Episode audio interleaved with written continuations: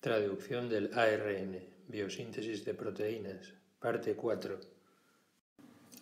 Durante y después de la síntesis de proteínas ocurren procesos en los que éstas pueden ser modificadas. Se trata de procesos co- y posttraduccionales. Uno de estos procesos es la glicosilación o adición de azúcares a determinados aminoácidos de la proteína. Se denomina N-glicosilación si los azúcares se añaden al nitrógeno del grupo amida de la asparagina.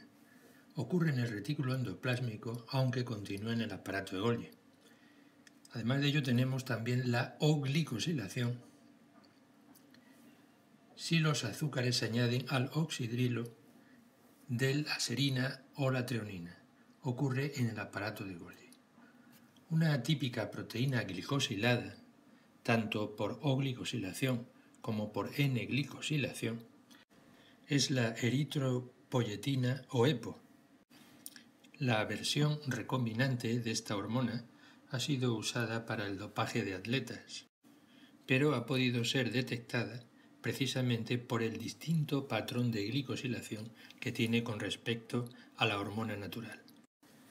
El proceso de N-glicosilación es más importante que la O-glicosilación por ser más general.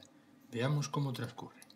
El donante del primer núcleo de azúcares es un lípido presente en la membrana del retículo endoplásmico llamado fosfato de dolicol o dolicol fosfato contiene un número variable de unidades de isopreno polimerizadas, dando lugar a isoprenoides, y el núcleo de azúcares que se transferirá a las proteínas. El dolicol fosfato recibe progresivamente los azúcares, como se explica aquí, por medio de glicosiltransferasas que actúan en estos pasos.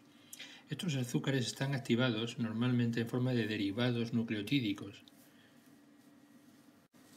y se dan añadiendo progresivamente hasta llegar a conformar el núcleo que se transferirá a las proteínas. Las proteínas que se glicosilan se sintetizan en el retículo endoplásmico por un mecanismo que veremos a continuación. Cuando la cadena proteica emerge del ribosoma en el lumen del retículo endoplásmico y se presenta una asparagina con la secuencia consenso que indicamos aquí adecuada, se producirá la transferencia del azúcar desde el dolicol fosfato por medio de una transferasa a la asparagina. Tendremos por tanto que la proteína recibe en esta asparagina un núcleo de 2 N-acetilglucosaminas, 9 manosas y 3 glucosas.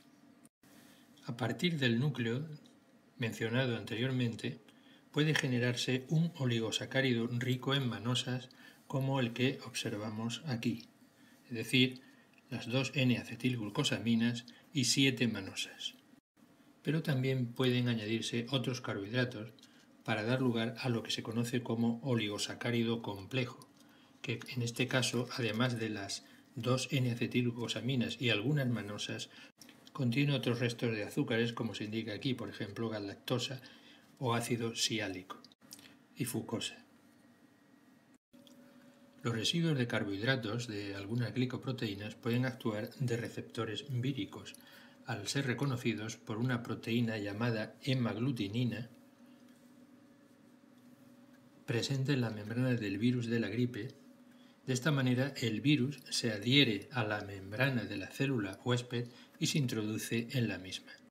De hecho, el reconocimiento de una estructura de carbohidratos por la eh, hemaglutinina es la base de la especificidad y velocidad en la transmisión de la infección. Así, por ejemplo, el virus de la gripe aviar H5N1 es muy letal y se transmite muy rápido entre aves.